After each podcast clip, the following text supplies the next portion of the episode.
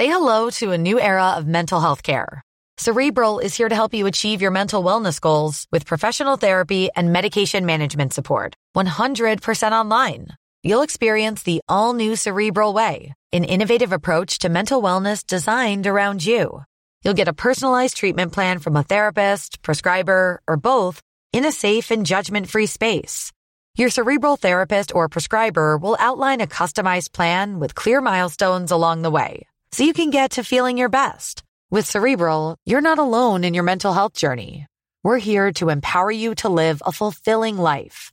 So take that first step towards a brighter future and sign up today at cerebral.com slash podcast and use code ACasts to get 15% off your first month. Offer only valid on monthly plans. Other exclusions may apply. Offer ends July 31st, 2024. See site for details.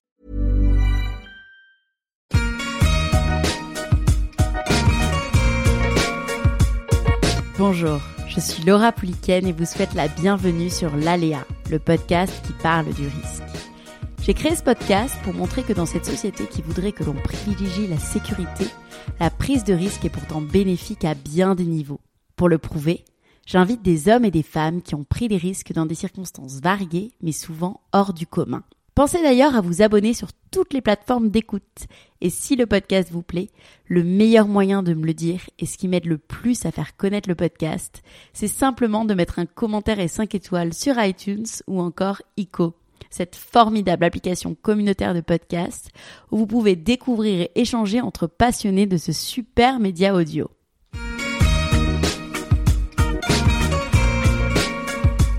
Aujourd'hui, je suis avec Alex Viseo. Je pense que le risque, c'est tout simplement quelque chose que tu prends quand tu n'es pas certain du résultat. C'est ça un risque. Euh, mais il y a plein de risques où tu n'es pas certain, mais que la probabilité est super élevée de réussir en fait.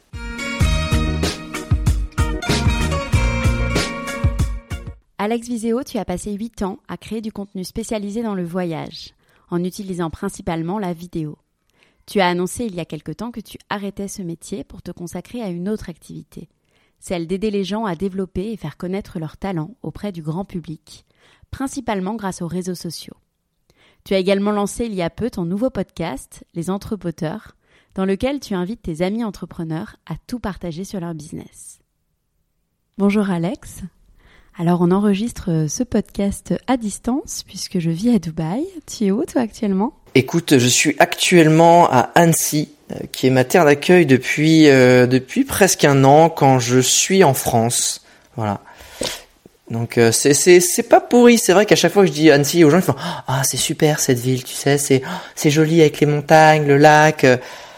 Et c'est et c'est vrai que c'est un peu la capitale euh, outdoor, des sports outdoor euh, françaises. Tout le monde est en plein milieu de, du centre-ville et avec son, t'as l'impression qu'ils viennent de faire euh, un trail ou du ski. C'est assez, c'est assez sympa. Ça m'a rappelé un peu la, le lifestyle scandinave. Tu sais où tout le monde fait du sport, tout le monde est en skate ou en poussette ou en machin. Sais genre, donc très sympa.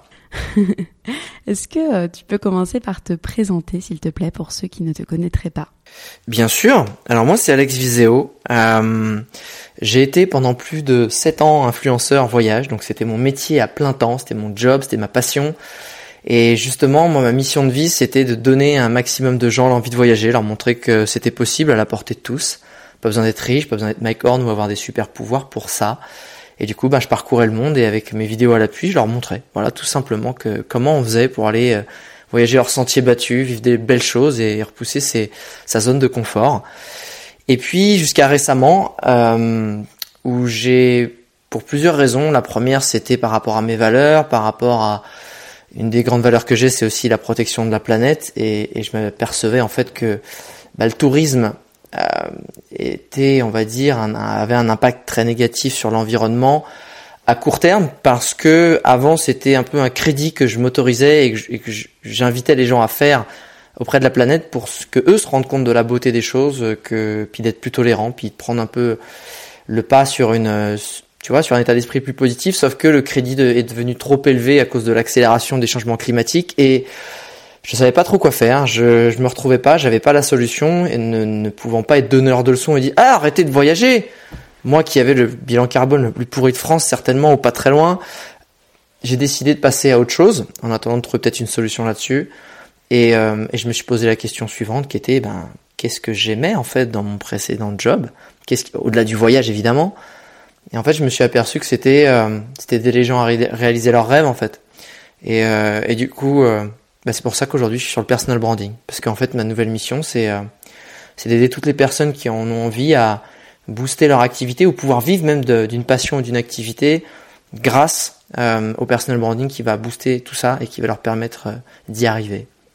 Est-ce que c'est un bon résumé, un pas trop long peut-être? Un peu quand même, hein? Très bien, merci. Tu as annoncé une reconversion il y a peu, mais jusqu'à il y a encore quelques semaines, tu étais youtubeur voyage. J'aimerais que tu nous expliques le moment où tu as pris le risque finalement de tout quitter pour faire ce métier. Quel a été ton cheminement personnel ou alors ton déclic? En fait, c'est une très bonne question et, et, en fait, il y a souvent dans la tête des gens, on dit toujours il y a un déclic. Tu sais, le, le truc qui fait ah la phrase, le mouvement, le, le, le, son qui va te faire tout cliquer comme dans les films. Eh ben tu vois. Et, et je, mais je pense qu'en fait le déclic c'est c'est un peu ça, mais c'est juste en fait, euh, comme on dit, c'est la goutte d'eau qui fait déborder le vase. Tu vois, ce déclic, c'est tout un cheminement pendant des années. Le vase s'est rempli ou pendant plus un, long moment, et boum, il y a y a un moment, c'est ok, ça devient une évidence. Et en fait, ce qui s'est passé, c'est que euh, moi, quand j'étais parti, euh, déjà, j'aurais pu partir plus tôt en tour du monde, réaliser ce tour du monde, parce que c'est comme ça que cette vie a, a démarré. Et euh, j'ai claqué ma dème, je suis parti, et ce tour du monde-là, j'aurais pu le faire avant, parce que j'avais réussi à réunir la somme qu'il me fallait, donc à peu près 15 000 euros, qui, reste encore une somme à peu près classique pour faire ça. Euh, Peut-être maintenant ça va devenir moins si les gens se mettent de plus en plus à faire des tours d'Europe à pied ou des choses comme ça, ou à vélo, ou à des façons un peu plus écolo. tant mieux, j'espère. Et, et en fait, je je suis pas parti tout de suite parce que j'avais ce, cette possibilité dans ma boîte. J'ai eu, tu vois, j'ai bossé 5 ans et demi dans une boîte et chaque année j'ai une promotion interne. Donc je suis arrivé au service client, au mail center, à répondre à des mails, j'ai envie de dire à la con, mais non, parce que c'est quand même très utile euh, pour les clients comme pour moi. Et, puis j'ai fini directeur de clientèle à la régie pub.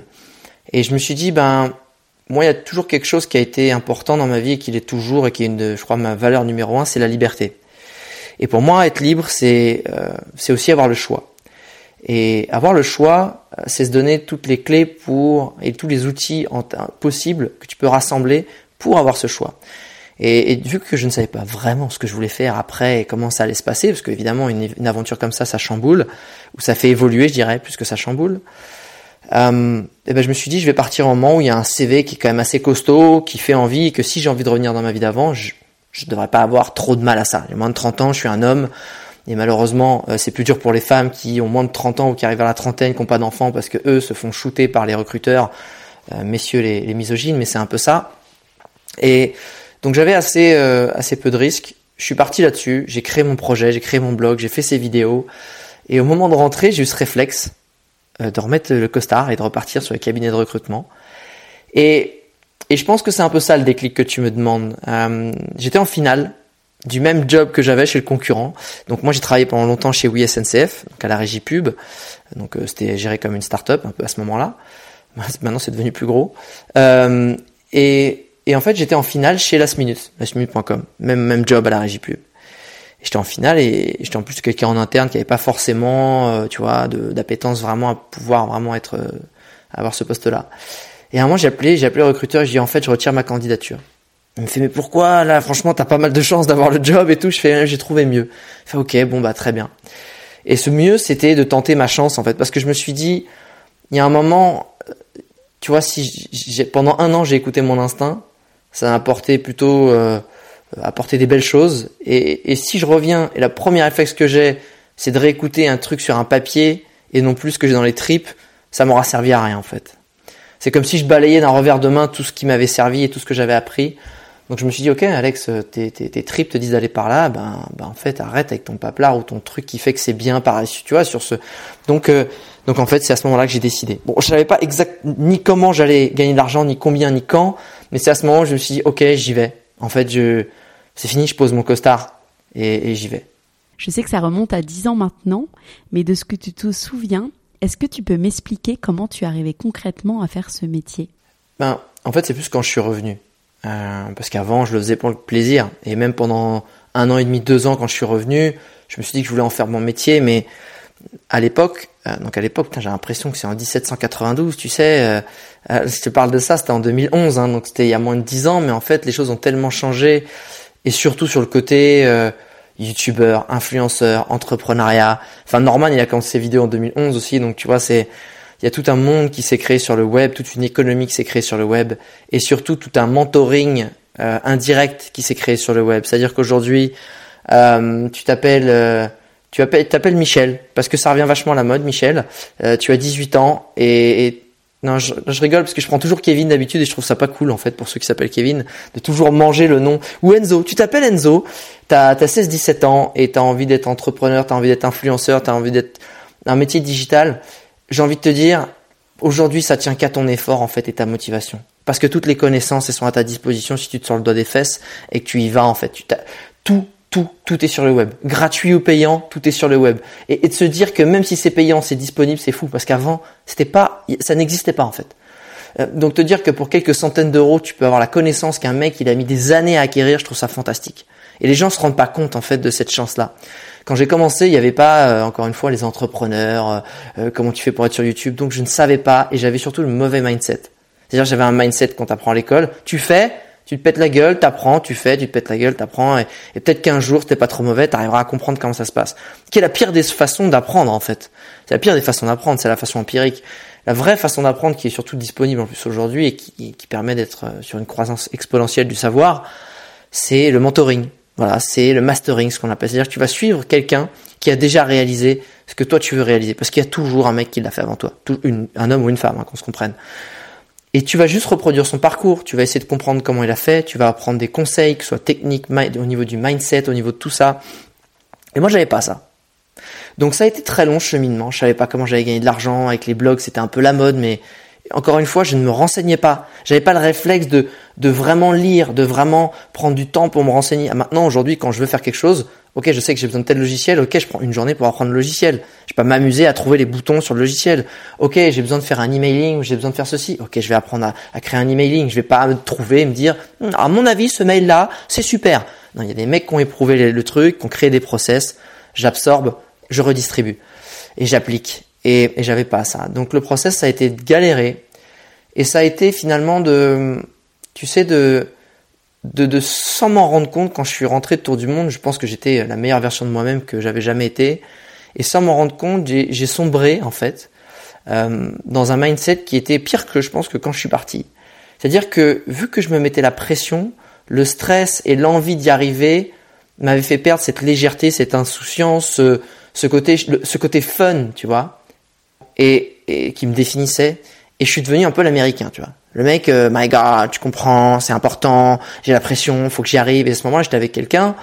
Et évidemment, quand tu passes, quand tu es avec quelqu'un et tu vis ton quotidien avec cette personne qui tout à coup devient chiant, qui devient en fait, euh, euh tu sais, strict, qui devient, euh, tu sais, tout, tout, tout prend des proportions gigantesques parce que c'est professionnel, j'ai un virage, tu comprends, j'ai des factures à payer et que pour le coup, c'est vrai, j'avais un peu cette pression de devoir payer pour le coup les factures pour deux à ce moment-là parce que la ville faisait que et que j'avais pas d'argent qui rentrait. Donc ça met un certain stress. Et, et, et j'ai perdu une des deuxièmes leçons que la, que la vie m'avait apprise en voyage, c'est en fait fais confiance. Fais confiance quand, tu, quand ton cœur et tes tripes et t'ont dit c'est, c'est par là, bah vas-y en fait. C'est-à-dire que je, reprends souvent le coup de la falaise. On te dit jette-toi dans la falaise. En bas, c'est le bonheur. T'inquiète, il euh, y a un coussin, c'est moelleux, il y a des bisounours, vas-y. Sauf que tu vois pas, c'est tellement profond que tu le vois pas. Donc tu vois que du noir et t'as pas envie de te jeter dans le noir et ça se trouve c'est un mythos ce qu'on dit, tu vois. T'as ce doute là. Sauf que ceux qui arrivent et qui, ont confiance en leur petite voix et qui sautent, putain, ils arrivent, ils prennent, euh, ils prennent l'apéro avec les bisounours, ils arrivent dans du coton, c'est moelleux et leur vie est extraordinaire. Et j'ai pas fait ça moi. Euh, moi j'ai flippé et euh, je, suis devenu tendu et je me suis baladé au bord de la falaise en disant non, je vais pas sauter quand même, on sait jamais et tout. Jusqu'au moment où en fait, bah tu, tu perds des gens, tu t'aperçois que ton, ton business évolue pas, toi t'évolues pas, tu régresses et t'as des déclics. Souvent les déclics c'est euh, les grands euh, les grandes détonations émotionnelles. Donc euh, ça peut être la perte d'un proche une maladie. Moi ça a été une rupture notamment. Et tu, et tu te dis merde il y a un truc qui cloche en fait. C'était en 2013 en début ouais, début 2013 en gros quand je suis rentré bah, c'était 2012 2012 bah, j'ai décidé de vivre cette vie. Donc j'ai réussi à avoir des projets des projets un peu freelance qui n'étaient pas forcément de, de, l'influence tout je, produisais des, choses pour des gens que ce soit, j'ai fait un peu de commercial et après j'ai fait de la production vidéo Donc c'était plus sur de l'institutionnel, donc tu crées des choses. Euh, j'avais d'ailleurs créé des vidéos pour une ancienne boîte, mais j'étais pas, euh, j'étais pas influenceur. J'ai fait quelque chose pour eux, ok? Ce qu'on appelle du brand content. Et et du coup, ben, en étant là-dedans et en me cherchant, en essayant de comprendre tout ça, donc je, tu, prends une petite claque et là tu te remets vraiment en question. Et là tu vois les choses autrement. Et là tu commences à lâcher prise. Et là tu dis, ben en fait, je vais redevenir la personne que je voulais être et que j'ai envie d'être. Et là, les choses commencent à, bien, à aller bien. Et là, tout à coup, les opportunités, tu sais pas pourquoi, les vibes que t'as que t'as envoyées, te reviennent. Il y a le coup de fil qui va bien, la mission qui va bien. Tu la cartonnes parce que finalement, maintenant, tu te prends plus la tête. Et boum. Et ensuite, tu as eu un deuxième step. Un deuxième coup de bambou, on va dire, qui a été violent, c'est, euh, bah en fait, tu, reproduis le même schéma du début dans le négatif, sauf que c'est pas parce que tu as peur de réussir, de pas réussir, c'est parce que tu as peur de, de, de, perdre ce que tu as réussi à acquérir acquérir, pardon. Et en fait, c'est, tu te deviens repareil, un peu euh, genre grave, attention, c'est, tu vois, c'est, important. J'ai, j'ai, réussi à avoir euh, ce, ce job, j'ai avoir des missions qui me font kiffer. Je se, faut pas que je le perde. Donc attention, tout prend des proportions importantes parce que tu veux plus perdre ça, ok? Et puis bah rebelote, euh, tu repères des gens avec qui tu tiens, des gens avec qui tu vis, et rebelote, tu te reprends à une détonation émotionnelle J'aime bien ce mot que, que j'avais jamais prononcé avant, détonation émotionnelle. Ça fait vraiment l'impact à l'intérieur de toi en fait. Bam Et, et cette, détonation émotionnelle, elle te fait re-relâcher prise, parce que tu reprends la même leçon à un autre niveau, et tu de, en te disant bah, cette fois je la ferai plus. Et, à partir de là, ça a vraiment aussi permis de, décoller, d'être mieux dans, dans ma peau, de faire des belles choses, de rencontrer les meilleures des meilleures personnes parce que tu as des meilleures énergies. Et après, boum, tu, enfin, tu t'envoles entre guillemets, tu t'envoles parce que tu fais des choses incroyables, tu rencontres des gens incroyables, tu vis des choses incroyables, et tu sais qu'en plus, en tout cas, c'est ce que je croyais à l'époque, c'est pour avoir un impact super positif. Je pense que j'ai un impact très positif sur les gens. Qu'est-ce que tu aimais dans ce métier d'influenceur voyage? Alors moi, j'ai, j'ai découvert euh, quand j'avais la vingtaine que j'ai fait un test psychologique sur Facebook parce que je me faisais chier au bureau. J'en ai fait un, je pense, dans ma vie de, euh, de d'employé. Tu vois, tu te souviens un peu? J'en ai fait un, j'en ai fait un. Et putain, il m'a tellement scotché qu'il m'a encore marqué je te le ressors aujourd'hui. Que fuyez-vous le plus dans la vie? Je trouve ça super intéressant. D'habitude, c'est qui tu es, tu vas trouver l'amour, les conneries, on s'en fout. Que fuyez-vous le plus dans la vie? Je fais le test. Ah, putain, t'en as pour un quart d'heure. Tu dis, bon, qu'est-ce qui va me sortir? Et là, je tombe sur les fesses. Parce que tout ce que j'ai lu, c'était moi. Et ce que je fuis le plus, et je pense que c'est encore un problème pour moi, c'est l'immobilisme. Et en fait, l'ADN du voyage, c'est d'être en, perpétuel mouvement, en perpétuelle découverte. Et c'est ça que j'adorais. Et il y avait cette envie en fait d'être en mouvement, de découvrir, de se nourrir des autres, des paysages, de ce que tu ressens, des émotions. Ça c'est la première chose. Et la deuxième chose, j'étais découvrir parce que je me disais putain, j'ai entendu plein de choses sur cet endroit, ça a rien à voir avec ce qu'on me disait. Mais en fait, attends, je suis en train de me rendre compte que la plupart des gens qui ont la haine contre d'autres c'est certainement peut-être fondé sur des choses qui ne sont pas vraies en fait. Et que si ces euh, fausses idées, ces idées reçues, ces a priori, ces stéréotypes, euh, eh ben on les casse, bah, peut-être que les choses iront beaucoup mieux sur pas mal de plans. Et en fait, ma mission c'était ça, c'était de me dire, je t'aide d'avoir la vie autrement, parce que tout est dépassé, tu t'as des rêves, mais peut-être le monde autrement. Et du coup, bah, t'es plus tolérant. Puis, puis un peu plus de tolérance, en général, ça veut dire moins de haine, et moins de haine, ça veut dire quand même beaucoup plus de trucs cool dans la vie et dans le monde pour résumer ça de façon un peu simpliste. Comment un influenceur gagne sa vie? Pour l'avoir été à une époque, à ma petite échelle, j'ai une petite idée, mais est-ce que tu peux expliquer à ceux qui ne le savent pas forcément finalement les sources de revenus d'un influenceur voyage? Bah, L'avantage, c'est que grâce à mes voyages, en fait, euh, j'ai pu rencontrer beaucoup de dealers à travers le monde et du coup, la coke et le trafic de drogue, ça marchait un max. Donc j'y allais, je faisais des petites vidéos et je me couvrais un peu, tu vois, parce qu'il fallait quand même euh, pas que ça se voit. Et bah, bah du coup, je ramenais dans les valises des sacrés paquets de kilos de coke ou autres. Hein, il y avait plein de produits à travers le monde, donc c'était vachement bien rémunéré.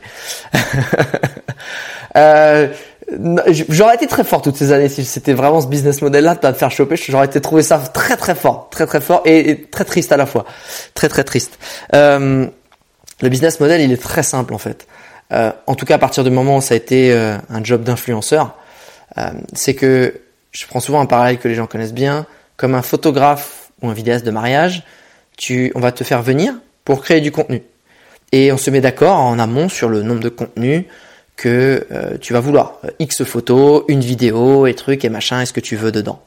Et ça, c'est facturé un certain montant. euh, et ben moi c'est pareil.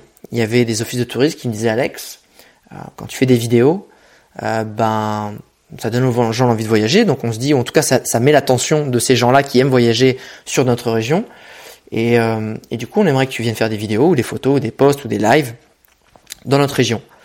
Donc on se mettait d'accord sur euh, un nombre de contenus, et puis ça, ça faisait un part d'un devis, et j'étais rémunéré comme ça. L'avantage que ces gens avaient, contrairement à un photographe ou un vidéaste de mariage, c'est que les influenceurs, c'est un peu, euh, c'est un peu les tepus de la vidéo, tu vois, ou de la production de contenu. C'est qu'avant le process, il était, c'est encore le cas, hein, pour faire une pub, on va dire, pour même au-delà d'une pub, c'est pour se donner de la visibilité. Donc c'est ce qu'on appelle souvent de la publicité. Une marque va faire appel à une agence qui va leur prendre un bras juste pour discuter avec eux, leur prendre un concept à la con, ok? Ensuite, ils vont avoir des frais de production, donc ils vont leur coûter deux jambes. Et ensuite encore, ils vont avoir, euh, alors là, ils peuvent laisser deux reins, ils vont avoir l'achat des espaces publicitaires pour pouvoir diffuser tout ce qu'ils ont produit jusque-là. Avec un influenceur, ou une influenceuse encore une fois, euh, tu vas voir quelqu'un dont tu aimes bien l'univers, et tu vas lui dire, voilà, j'aime bien ton univers, vois ta, ma marque, ou je sais pas, ma destination, à travers ton prisme, ta personnalité, ton style. Et voilà, vas-y, kiffe. Normalement, quand c'est un partenariat qui est bien fait, c'est comme ça. D'ailleurs, tu échanges en amont pour savoir s'il n'y a pas de conflit de valeur ou d'intérêt dans cet échange-là. Normalement, l'idée, c'est de se dire non, on ne le fait pas s'il y a conflit. Et que l'argent passe en second. Quand c'est bien fait, encore une fois. Et le truc, c'est que cette personne, même influenceur, va pouvoir pondre des concepts pour le même prix. Hein. Pondre des concepts, pondre des contenus, et en plus le diffuser auprès d'une audience captive. Donc tu m'étonnes que, euh, on va dire, le, la tendance du, de l'influence marketing, on peut dire ce qu'on veut, oui, c'est, il y en a, ils sont trop payés, etc. Arrête. Arrête parce que quand tu sais les prix d'une agence que prennent sur la place de, de Paris ou même en province, euh, t'hallucines en fait. T'hallucines et autant je suis entièrement d'accord sur ce côté, un influenceur doit pas devenir euh, Carrefour ou Amazon. Euh, il doit garder ses valeurs, ça doit faire du sens quand il met en avant un produit ou vit une aventure, etc. Je suis entièrement d'accord parce que sinon il n'y a plus d'intérêt, les gens ne vont plus suivre quelqu'un qui est en fait euh, un vendu, tu vois, dans l'idée. Par contre, s'il met en avant quelque chose qui fait du sens pour lui, ça marche. Mais voilà, le business model pour revenir à ça, c'est on t'engage et on te rémunère pour créer du contenu et le diffuser auprès d'une audience captive. Aujourd'hui, être influenceur est un métier, mais c'est un métier qui comporte des risques, dont celui que tout s'arrête du jour au lendemain. Est-ce que pour toi, ça a été une source de stress ou alors pas du tout Tu t'es jamais posé la question finalement? Oui et non. Euh, C'est-à-dire que j'ai eu la chance d'être dans le time to market. Donc euh, j'étais le premier en France à, faire ce que je faisais, à faire des vidéos de voyage, des vlogs. Ça me plaît pas des vlogs encore. Euh, j'étais j'étais pendant plusieurs années entre guillemets le number one, même si après il y en a, a d'autres qui sont arrivés et qui ont fait des choses différentes, tout aussi belles, même plus belles, même plus euh, plus au goût du jour, ou même tu vois qui, qui, qui avaient encore plus cette fibre parce que c'est une jeune génération, donc euh, tu sais, ils ont les doigts dans la matrice et c'est génial d'ailleurs, tu vois. Euh, mais en fait, à partir du moment où j'ai mon premier contrat, moi qui étais commercial avant, j'ai eu le luxe de tout commercial. C'est-à-dire que tu gères que de l'appel entrant. Euh, le téléphone n'a jamais arrêté de sonner et, et jamais arrêté de recevoir des propositions. Le truc, c'est que comment tu fais pour garder cette situation-là? En vrai, la question, c'est comment tu fais pour garder ce statut-là? Euh, et de garder euh, le mec qui est toujours, on va dire, à la pointe ou qui fait les nouvelles tendances ou qui fait les nouvelles choses en fait. Et qu'on a envie de te suivre et qui devient pas has facilement ou, ou t'es genre en fait c'est claqué. Bah en fait c'est à la fois super stimulant et super épuisant, c'est-à-dire que être l'underdog, tu vas aller chasser un peu le champion, tu vas t'en inspirer, puis tu vas remodeler, et puis euh, tu vas faire à ta sauce, et du coup c'est potentiellement ça, ça économise énormément d'énergie, parce que tu as juste à reprendre un truc qui marche et le refaire à ta sauce. Ce qu'on a beaucoup fait avec mes contenus. Euh, et en, par contre, quand t'es numéro il y a personne pour te montrer la voie. Donc, il va falloir que tu te réinventes, que tu trouves des trucs, que tu t'inspires d'autres pays, que tu t'inspires d'autres secteurs, et que toi aussi, tu t'inspires autrement et que tu essaies d'avoir tes propres idées. Donc, c'est, c'est juste ça, c'est toujours se remettre en question, toujours tester de nouvelles choses. Il y en a des choses qui vont marcher, d'autres qui vont pas marcher. Et je pense que ce qui fait que tu vas durer, en fait, c'est miser sur l'authenticité et les valeurs. Moi, j'ai toujours mis mon authenticité, authenticité et mes valeurs, et c'est d'ailleurs pour ça que j'ai arrêté. J'ai toujours voulu être, le meilleur exemple de, de ce que je disais. Et quand je dis sors, sors de ta zone de confort, suis ton instinct, il y a un moment, si je le faisais pas quand j'ai arrêté mon boulot d'influenceur, ben, j'aurais pas été mon meilleur exemple, en fait. Parce que j'aurais pas suivi ce que je dis tout le temps. Et du coup, je me suis dit, bah, ok, Euh, ça sert à rien de s'ouvrir sa gueule si tu le fais pas à toi. Donc j'ai décidé de le faire comme ça du jour au lendemain. Et c'est c'est ça qui fait que tu dures en fait. C'est pas euh, la beauté de, des vidéos. C'est en fait c'est comment tu arrives à accrocher les gens. Et il y a un moment en fait les gens ils te suivent aussi pour qui t'es, pas tant pour ce que tu fais en fait. Ils le suivent pourquoi tu le fais. Je pense que c'est ça. Autre risque très courant sur YouTube, plusieurs youtubeurs reçoivent des commentaires nuisibles, négatifs. Toi déjà, est-ce que tu en as eu? Et si tu en as eu, comment tu les as vécus? Alors, moi j'ai jamais eu de hater, ou c'est très anecdotique. Et en général, ça n'a jamais été bien loin, parce qu'encore une fois, quand tu restes humble, que tu es là pour suggérer et non pas dire que tu as la science infuse, bah ça veut dire déjà d'emblée que tu respectes l'opinion des autres, donc les autres s'offusquent moins, donc les autres t'attaquent pas en fait ça a toujours été ça en fait mon, mon principe et j'ai jamais jamais fait face à des haters et les critiques pour moi ça a toujours été quelque chose de positif. Si quelqu'un prend le temps de te laisser un commentaire négatif, c'est qu'il estime assez ton travail et qui tu es pour te dire ce qui va pas et potentiellement te donner des clés pour avancer et t'améliorer. Donc ça, ça a toujours été génial. Et quand c'est argumenté et c'est pas juste des insultes, euh, c'est génial en fait. Je prends le temps de répondre aux gens et, c'est des infos, c'est du pain béni, c'est génial en fait les, les critiques. Euh, après, effectivement, ça te permet de te remettre en question, et c'est ça le, but aussi. C'est pas stagner, c'est pas, c'est pas le dictateur africain qui a chopé un truc, un statut, et boum, tu t'y accroches, et puis je m'en fous de ce qui se passe autour. Non, c'est tout le temps t'es remis en question. Donc, euh, j'ai jamais eu peur de perdre entre guillemets, de ne pas avoir de contrat, etc. Euh, j'ai jamais euh, eu à faire face à des grosses difficultés de haters, etc. Par contre, moi, vis-à-vis -vis de moi-même, ouais, des fois, ça a été dur, parce que quand justement tu, ça marche bien, as peut-être, tu prends pas le temps de, de, de, prendre des créneaux, des moments, des périodes où tu vas t'entraîner en fait. Tu tu dis ok, j'ai été le champion, mais pour être le champion, bah, entre guillemets, je reprends six mois off et je teste des choses, je teste des, des, des nouvelles pistes. Je le faisais de temps en temps, mais pas assez, ce qui fait que ça crée des périodes d'essoufflement. Parce que les périodes d'entraînement, c'est aussi de la récupération physique, la récupération mentale et inspirationnelle. Et euh, j'ai eu beaucoup de mal parfois. Je regardais mon contenu, c'est de la merde. C'est nul c'est nul, c'est chiant, c'est vieux, c'est, c'est, tu vois. Et, et, en fait, c'est ça. Et je pense qu'il y a plein de trucs qui sont vrais dans ce que je dis, dans le sens où des fois c'était, c'était chiant. Aujourd'hui, tu es une référence dans le monde du voyage, même si tu t'es lancé dans le personal branding. Euh, tu as une vraie identité online. Quels sont tes secrets? Après, tu sais, moi je pense que j'étais l'inverse en fait. J'ai toujours été l'inverse et ça peut aussi avoir des points positifs, mais que côté négatif, c'est euh, sans, sans faire de l'autoflagellation, parce que je suis pas du tout là-dedans je suis très dur avec moi-même et c'est c'est jamais entre guillemets assez bien et c'est très vite nul. Euh, après, ça m'empêche pas de poster, tu vois. Ça, j'ai ce côté un peu perfectionniste, mais qui m'empêche pas de poster. Parce que souvent, ben, le perfectionniste, c'est souvent l'immobilisme, parce que tu dis pas assez bien, donc je le poste pas, je crée pas. Moi, c'est plus, je, je suis, je suis pas content de moi-même, euh, ou je me saoule, ou ça me saoule, et euh, sans pour autant, avec du recul, prendre les, les décisions qu'il faut, c'est-à-dire prendre un temps où tu coupes tout, tu t'entraînes et tu reviens plus fort. Euh, tu vois, moi, un des grands problèmes que, que j'ai, euh, que j'ai encore, il faut que je fasse gaffe, qui est un grand défaut, je parle beaucoup trop vite. Je parle, je prends, je prends pas le temps, c'est hystérique quand je parle. Et ça peut être sympa, mais ça devient vite chiant, en fait, en vidéo. T'as envie de dire, mec, ta gueule, repose-toi, respire, tu vois. Et, et je suis sûr qu'il y a plein de gens qui ont arrêté de me suivre ou qui ne me suivent pas, notamment à cause de ça. Et ils ont raison dans l'idée, tu vois. Parce que c'est bien l'énergie, euh, c'est beaucoup plus chiant, un mec qui pose, parce que quand je te parle comme ça, c'est beaucoup plus agréable que tu vois si je te parlais comme ça puis machin et je te parle super aigu tu vois. Donc euh, il y a plein de choses comme ça que, que tu vois que tu prends pas vraiment le temps d'améliorer parce que on te dit viens au Costa Rica on va aller voir des indigènes et des tu vois tu bah ouais tu vas-y on y va. Donc il y a plein de choses comme ça en fait qui qui sont pas évidentes. C'est quand tu es pris dans l'engrenage parfois c'est dur de dire non même si tu sais ce qu'il faut faire. Et à un degré qui est fois 100 ou 1000 par rapport au mien euh, j'encourage tous les gens à regarder tous les gens qui réussissent à regarder ou qui se sentent pris dans une spirale à regarder le, film sur Avicii euh, sur Netflix qui est assez euh, fou pour ça en fait. Tu te rends compte que le mec il a un talent mondialement reconnu par tous les plus grands maîtres de la musique. Il a de l'oseille, il a pu savoir qu'en foutre. Le mec ne veut pas monter sur scène. C'est pas son truc, mais il y va quand même parce qu'il se fait prendre, parce qu'il y a des mauvaises relations, parce que tout ça, et que qu'au final il a tellement une mauvaise hygiène de vie que ça, ça l'entraîne par le fond, le mec se suicide. Donc euh, en fait c'est un exemple euh, à outrance de ce qui de ce que tu vois tu peux vivre. Et euh, et je pense que le plus dur c'est de se dire de savoir être son meilleur ami, de savoir être indulgent avec soi-même. Parce que quand tu es indulgent avec toi-même, ça veut pas dire que tu vas tout laisser aller, tu vas dire OK, c'est pas grave, qu'est-ce qu'on fait en fait? Qu'est-ce qu'on fait pour avancer?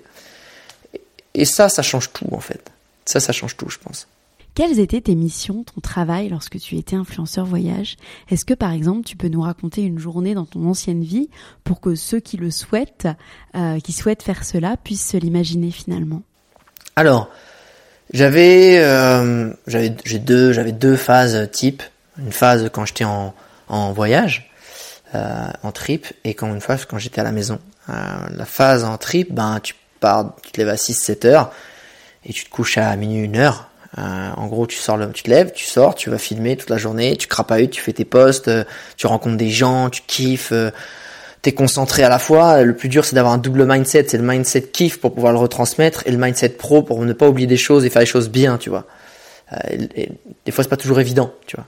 Des fois, t'es là, putain, ah, si merde, on a oublié ça, merde, putain. Ou inversement. Putain, là, je fais, hey, les mecs, attends, là, oh, Loris, parce que souvent, je partais mon pote Loris. Attends, viens, on pose les câbles, on a tout ce qu'il nous faut, vas-y, on kiffe. Donc il y avait largement des moments de kiff en fait. Ce qu'on me dit souvent, est-ce que bah, depuis que c'est ton métier, est-ce que tu kiffes pas moins le voyage? Non, je kiffe pas. Enfin, oui, je kiffe moins le voyage, mais en durée. C'est-à-dire que je vais kiffer autant, mais il y a une heure où toi tu vas prendre ton cocktail ou tu vas faire la sieste. Moi, je vais travailler en fait. Et je rentre et je travaille. Euh, c'est-à-dire que j'édite les vidéos, on fait les backups, euh, on fait le planning du lendemain, voir ce qui va se passer, essayer de comprendre un peu. On fait des posts sur les réseaux sociaux, on essaie de répondre aux gens parce que c'est aussi pour ça qu'on qu'on nous a fait venir, qu'on nous a rémunéré j'aime le faire, mais faut pas se dire je le fais demain. Parce qu'on nous paye pour être, euh, en tout cas, réactif et pas être à la cool. Euh, et il faut l'être. Et du coup, c'est un cercle vertueux parce que euh, les clients sont contents, les gens sont contents, et toi, t'es content parce que tu fais du bon taf aussi, tu vois. Et que t'es content de le faire pour ce que t'es en train de faire. Et, donc, c'est des grosses, très très grosses journées. T'as pas de, tu vois, 15 jours, 15 jours, 7h, 23h, enfin 7h, 23h, minuit, 1h, non-stop, euh, quand tu oublies de mettre un jour de congé, un jour off dans le tournage parce que tu oublies, parce que, parce que tu dis, ah, c'est cool, tu vois. Euh, ça, c'est l'expérience qui t'a fait dire faut en mettre. Euh, bah, c'est fatigant, très fatigant en fait. Même si, parce que même quand t'es heureux en fait, le bonheur est fatigant. Tu sais, quand t'es là, t'es es épuisé émotionnellement en fait. Non, parce que les émotions t'épuisent. T'es à fond. Quand t'es à fond, bah t'as un down derrière. Et ensuite, la journée type, c'était plus bah tu rattrapes tous les mails qui sont accumulés pendant ces putains de deux semaines et je peux t'assurer que quand tu rentres à 300 mails dans la gueule, eh ben plus les montages à faire, plus euh, plein de trucs, les prochains projets à préparer, euh, bah tu fais du mail, tu fais du mail. Donc je dirais mes moments off en voyage, bah, c'était les moments où euh, t'es là, tu kiffes, tu poses ton téléphone, tu poses ta caméra, puis tu kiffes parce que t'as fait ce que t'avais à faire et, et là tu te sens tu te sens en vie, tu te sens éternel, tu te sens intouchable, t'es es génial, c'est pour ça que t'es là, tu vois. Mais même quand tu filmes, c'est pour ça que t'es là en fait, parce que tu vois les gens à quel point ils sont contents que tu, leur donnes de l'attention et que tu les mettes en avant quand c'est des rencontres, que c'est génial aussi. Hein. Et, après les moments off, quand je rentrais, c'est les moments avec mes amis, tout simplement. Où moi, là, pas de téléphone, pas de tout ça. Et, ouais. Moi, je sais personnellement qu'avec mon podcast, il m'arrive parfois d'avoir des retombées presse pour un épisode en particulier. Parfois, il y a des épisodes qui marchent vraiment plus que d'autres. On ne sait pas vraiment pourquoi. Toi, j'aimerais savoir si une vidéo en particulier ou un post Instagram même t'a propulsé. Ouais, ouais, mais ça a été, euh, c'est encore une vidéo qui, pourtant elle est vieille maintenant, hein. elle a presque 10 ans, mais qui marque beaucoup de gens. Souvent comme ça que les gens me découvrent, ils regardent un peu ce que je fais après. C'est euh, c'est un an autour du monde en cinq minutes. En fait, c'est la vidéo best-of de tout ce que j'ai vécu pendant un an en cinq minutes et qui, euh, le nombre de gens qui m'envoient des messages et qui m'ont dit je suis parti en tour du monde quand j'ai vu cette vidéo, ça m'a mis un déclic et j'ai bouffé tout ton contenu derrière et je l'ai revu en boucle. Il y en a plein. Il y a même des gens entre guillemets que dont j'admire le travail qui ont vu cette vidéo. Et je pense à mon pote Yohan Lolos qui est qui est un gros influenceur, un gros Instagrammeur et photographe dont j'adore le travail, qui, qui est parti d'ailleurs en Nouvelle-Zélande et en Australie après avoir vu cette vidéo et quand, tu sais ça en fait ça te touche ça te ça te mais quoi il y a eu un avant après cette vidéo que à la base j'ai faite pas du tout pour qu'elle buzz pour que les gens la voient. Je l'ai faite pour l'appel d'offres pour le projet avec mon ancienne boîte pour pouvoir créer du contenu pour eux. Et ils voulaient une vidéo démo. Et donc je savais pas laquelle choisir sur les 170 que j'avais déjà monté sur tout mon tour du monde. Donc j'ai dit bon moi je vais faire une espèce de best of qui voit un peu tout ce qu'il y a quoi tout ce que je sais faire euh, tout ce que je sais faire un peu c'était un peu ça et j'ai posté sur YouTube parce que voilà, je voulais qu'ils puissent y avoir accès de leur bureau. Et en fait, à l'époque, il n'y avait pas autant de contenu sur YouTube et il y avait encore des vidéos qui disaient ouais, avec les magazines virales, le truc. Bah, du coup, ça avait pris. Ça, à l'époque, ça avait fait 500 000 vues, ce qui était, ce qui était vraiment pas mal à l'époque. Énormément se sont lancés sur YouTube ces dernières années. Quel est selon toi le petit truc qui t'a démarqué dans le monde du voyage par rapport à tes concurrents? Euh, je pense pas qu'en, alors j'ai jamais réfléchi de cette façon-là. Je me suis jamais dit qu'est-ce qui me démarque de mes concurrents. Déjà, je les vois pas comme des concurrents, même si bizarrement dans ce milieu-là, les gens se voient beaucoup comme des concurrents parce que c'est tellement un job de rêve que chacun veut en tirer une part du gâteau. Et c'est vrai que pour moi, vu que j'avais une belle part du gâteau, tu vois, je me sentais pas attaqué, mais il y en a d'autres qui, tu vois, qui avaient envie de gratter un peu plus. Et, et, alors que je me suis toujours dit, je comprends pas en fait le voyage, ça doit être là où les gens doivent être le plus solidaires et s'entraider et avoir une belle entente entre eux. Mais j'ai jamais vu comme ça des concurrents. Et pour répondre à ta question, en fait, c'est au début, ce que j'ai du mal quand j'écris mes contenus, c'est à, me trouver qui j'étais et, et, être moi-même en fait. Je, je savais pas trop comment on faisait, donc euh, encore une fois, j'ai pas de mentor, j'ai pas d'exemple. Donc je reprenais un peu les premières vidéos, je reprends beaucoup de mimiques euh, de d'humoristes connus que j'aime bien, euh, Dieudonné, Franck Dubosc, Kelly Moon, etc. Parce que je me dis si eux, ça fait rire les gens, bah je vais le reprendre, ça va marcher, ou et puis tu te sens confortable à reprendre. Et le truc c'est que bah il y a un moment en fait les gens te le disent et en fait tu comprends que que les gens te disent et c'est tu vois les critiques, c'est là où c'est intéressant. Les gens disent mec sois toi-même, n'en fais pas trop, n'en fais pas des tonnes. Et quand tu commences à être toi-même, tu comprends un truc. Tu comprends qu'il y a une loi immuable dans la vie, c'est qu'il y aura toujours des gens qui t'aimeront pas, il y aura toujours des gens qui t'aimeront.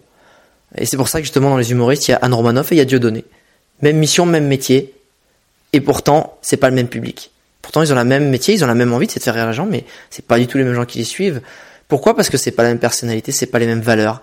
Et je pense que ce qui me démarque des gens, en fait, c'est juste que je suis moi et que les autres sont eux et qu'il y a des gens qui vont préférer me suivre moi parce que j'ai un peut-être un certain positivisme, j'ai de l'entrain, j'ai de la pêche, je vois les choses d'une certaine façon, je, je j'essaie d'être authentique, et d'autres qui vont pas trouver ça cool et qui préfèrent euh, peut-être je sais pas le côté plus léché, le côté plus cinématique, le côté plus inspirationnel, le côté plus mise en scène.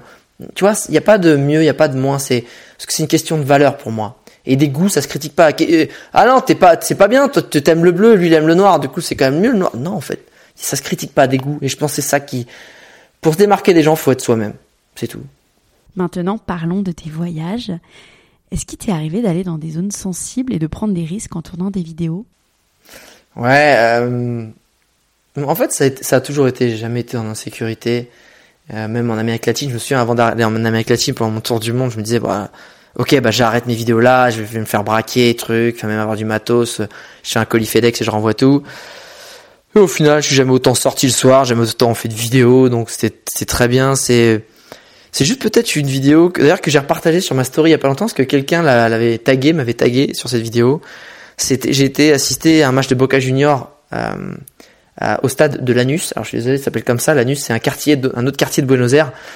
Et c'est comme ça. Et, euh, et, en gros, c'était un derby. Alors, j'étais pas à la Bombonera, qui est le gros stade du Boca Junior, du gros club de Buenos Aires, mais dans chez les chez les méchants en fait, chez chez leurs euh, les ennemis qu'ils aiment pas. Et en fait, à travers l'auberge de jeunesse où j'étais, ils avaient des places chez les ultras qui sont des tarés mentaux là-bas. Hein. Vraiment, c'est des bandits en fait. C'est des c'est pas des KRA, c'est des bandits, c'est des délinquants, c'est des braqueurs, c'est des mecs comme ça en fait. Hein. Et on pouvait y aller, être protégé parce que le boss bah, récupérait de l'oseille grâce à ça, puisqu'il nous faisait rentrer, et nous on payait notre entrée en fait, parce qu'ils avaient des quotas de place. On était un peu protégés. Mais même en sortant ma cam, en étant protégé, le mec il me la sort pas trop, calme-toi, tu vois, genre. Mais j'ai pas mal sorti. Il y a des mecs qui venaient me voir avec des têtes, mais des, ils avaient des têtes de pirates dans les films, tu vois. Ils avaient des têtes, t'as l'impression il va me vendre un rein le mec, tu vois. Et, et il me dit ah t'es ça et tout ouais. t'es avec Manu, je fais, ouais. Ah ok. il repartait comme ça, mais genre t'as l'impression il voulait m'arracher mon bras avec la caméra, tu vois. Et il m'est rien arrivé. Je me dis bon, c'est vrai que là je joue un peu avec le feu. En tout cas, je, je pousse un peu ma chance. Et en fait, c'est ça qu'il faut faire gaffe. J'ai jamais poussé ma chance parce que dès que tu pousses ta chance, il peut ne rien t'arriver comme il peut t'arriver très vite quelque chose de grave en fait. Mais sinon, jamais, jamais de soucis. Tu vois, quand tu vas de façon respectueuse, que tu sens, tu vois, j'ai fait, on a fait voler le drone avec mon pote Loris en, Iran. Euh, tu vois, d'un côté, tu dis, il faut être quand même con, tu vois. Mais non, parce qu'on le faisait dans le désert. On le faisait dans le désert, donc euh, tu vois, tu, tu dis, est-ce que tu attires les gens, est-ce que tu ceci, est-ce que Enfin, c'est tout. C'est comment tu le fais. Ouais, en Afrique, on l'a fait. On a fait. Ouais, en Afrique, des fois, c'était un peu chaud, mais quand on a fait le reportage, on a fait voler le drone et on a traversé la frontière juste derrière. On a embarqué dans la bagnole, on s'est tiré juste derrière parce que ça peut aller vite, tu vois. Comment tu choisissais tes destinations? De deux façons. Ouais, de deux façons. Soit, bah, on m'appelait pour un contrat et euh, si ça me tentait, ça correspondait à ce que je voulais faire, ou une destinée que j'avais envie de visiter ou de mettre en avant, j'y allais soit ben, ce qui arrivait souvent aussi, parce que je me réservais toujours des moments pour des voyages perso, ben, en fait, j'allais dans les pays que je savais n'auraient jamais de budget pour euh, me faire venir, mais que moi je voulais découvrir et surtout que je voulais faire découvrir aux gens. Euh, souvent, c'est des pays hors sentiers battus, tu vois. Euh, c'est marrant parce que quand on avait été en Iran avec Loris, c'était un pays que je voulais faire depuis longtemps et, et après quand on y soit allé, c'était un peu l'année du côté tendance de l'Iran, donc ça m'avait fait un peu rire. J'ai été aussi au Kyrgyzstan, on a été dans des dans le Guyane, on aime faire des trucs, tu vois, où, enfin, j'aime bien les pays, tu vois, vraiment. un peu, la Birmanie à l'époque, c'était vraiment pas connu. Enfin, pas connu. Pas populaire, parce qu'attention, on sait où c'est sur la carte, hein, qu'on se comprenne. Hein. J'étais pas le premier à l'explorer. Mais ouais. Donc c'était comme ça que je drivais un peu mes choix. Aujourd'hui, du coup, on en a parlé en début d'interview, tu te lances dans le personal branding, mais j'aimerais que tu nous réexpliques donc d'une part les raisons et d'autre part euh, comment s'est faite cette transition, ton ambition aussi avec ce nouveau job? Bah comme je disais, en fait, je, en fait, je, je m'apercevais que il y avait des gens qui avaient des envies. Tu sais, l'entrepreneuriat, ça devient de plus en plus populaire.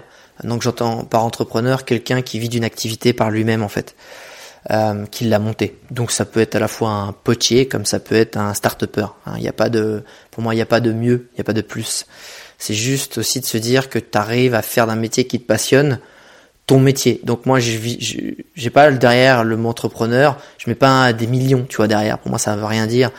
Euh, le but du jeu, c'est pas de devenir millionnaire, c'est d'arriver à, créer un job qui te passionne, ou en tout cas qui te fait vibrer, et d'en tirer un revenu qui arrive à remplacer ton ancien salaire d'employé qui te fait peut-être moins vibrer. Pour moi, c'est juste ça le jeu, le but du jeu. Euh, et je me suis aperçu qu'il y avait plein de gens qui voulaient faire ça, mais qui galéraient et qui surtout ben, n'utilisaient pas un levier de malade qui est aujourd'hui à disposition de tout le monde et qui est gratuit.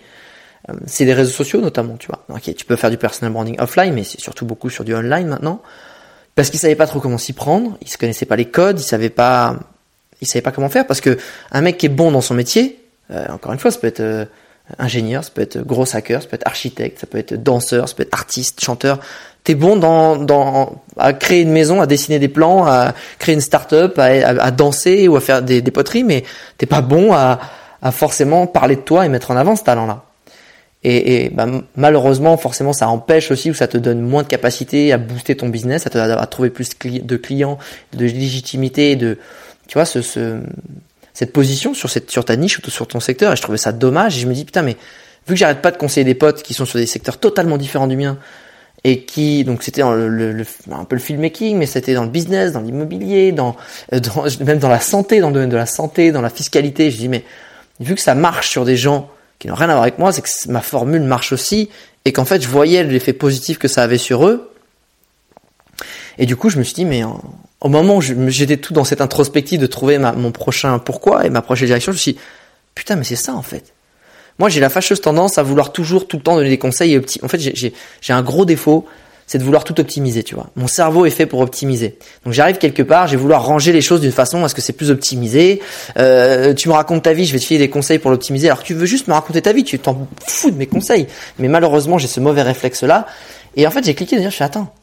Au lieu de filer des conseils à des gens qui ne qui me l'ont pas demandé, en fait, je peux en faire mon métier.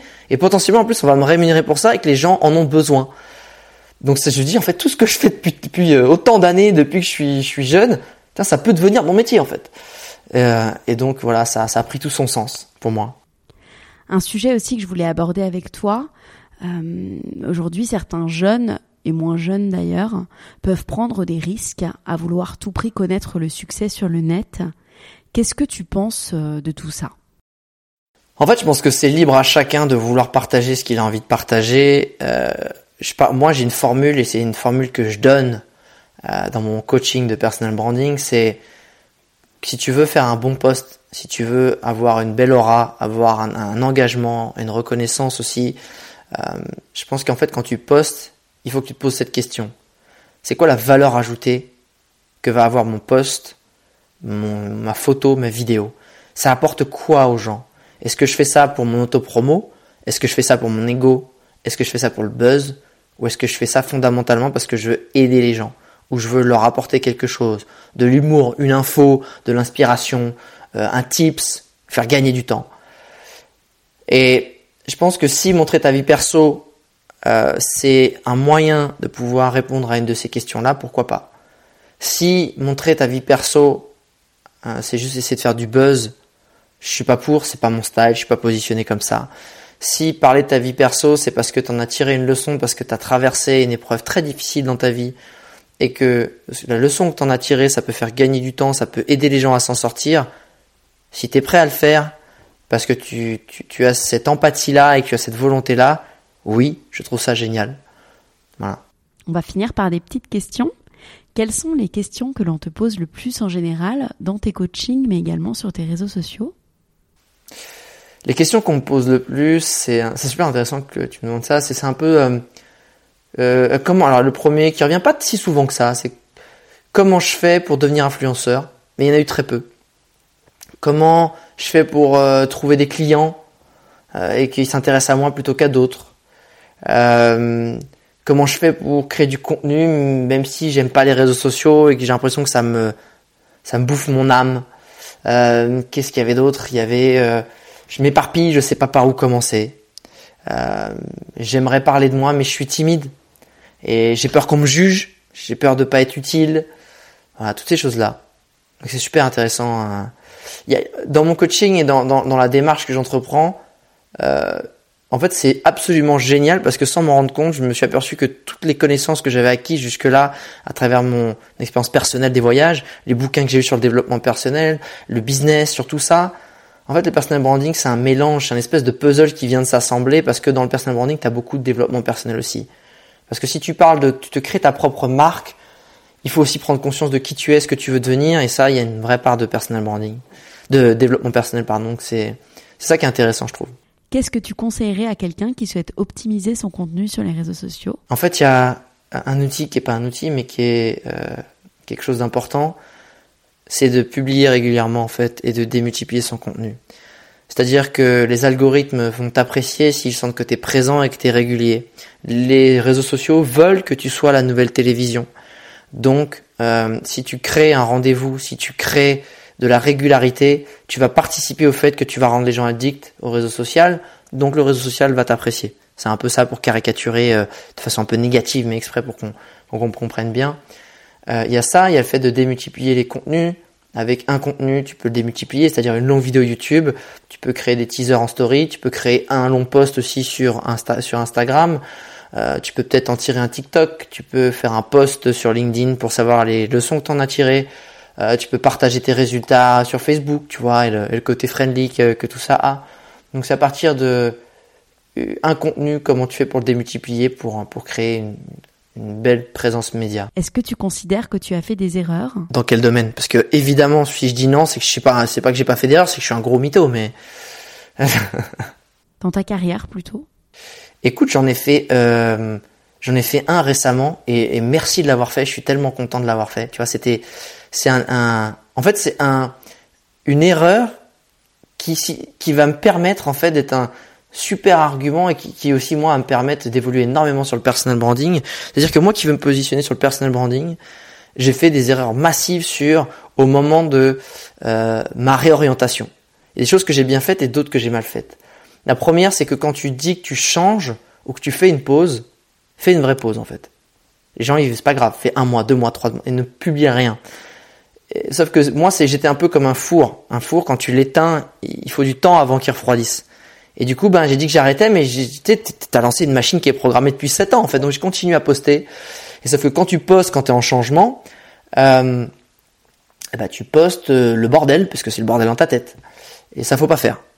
Il faut poster les erreurs, il faut les partager, mais c'est important, encore une fois, de les partager quand tu sais ce que ça va apporter aux gens.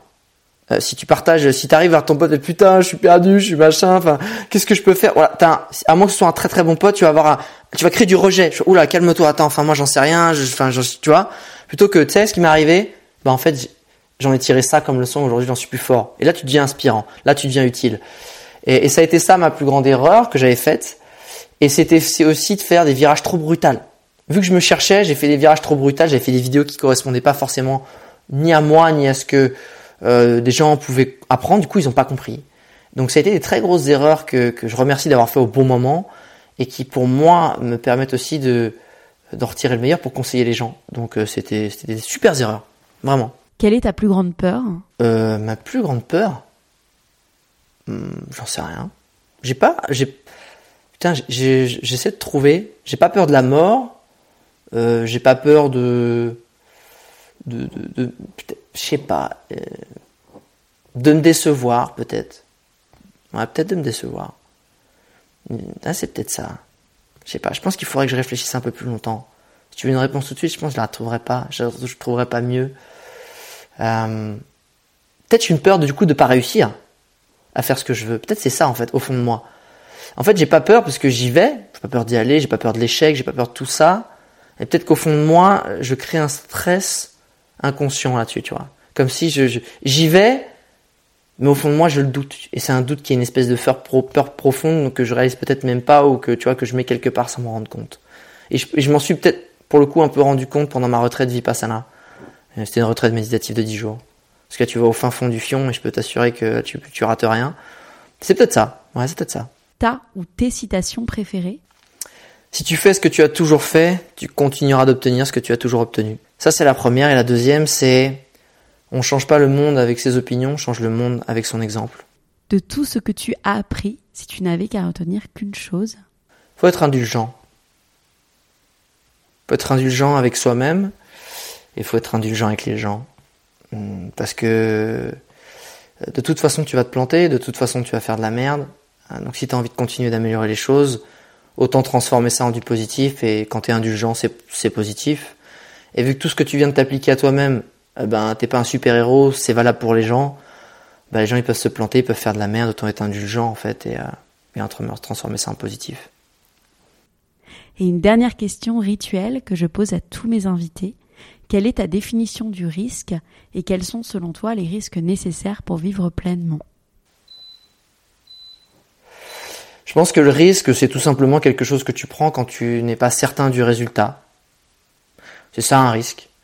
Euh, mais il y a plein de risques où tu n'es pas certain, mais que la probabilité est super élevée de réussir en fait. Et que, et que en fait, le risque, Enfin, tu sais, c'est un peu la zone de confort. C'est, c'est, moi je dis toujours, faut sortir de sa zone de confort. C'est, c'est là en fait où l'exaltation, c'est là où tu te sens grandir, c'est, c'est là où tu vas te dépasser, c'est là où tu vas vivre des choses qui sont incroyables. C'est-à-dire que c'est une autre vie. C'est une autre vie que, que vivre entre guillemets son train-train qui n'a rien de mal, qui n'est pas du tout négatif, qui est aussi très très bien. Je pense que ça, c'est un type de personnalité. Mais en fait, c'est comme si tu décapsulais et tu abattais des murs quand tu prends des risques tout à coup, ben, tu vis dans un studio, tout à coup, putain, tu vis dans un duplex, puis tout à coup, tu vis dans un immeuble entier, puis en fait, tout à coup, tu es même dans une plaine avec des arcs-en-ciel et des licornes, tu vois. Mais ça, ça fait peur. Donc, il faut y aller un peu. Merci beaucoup, Alex. Avec plaisir.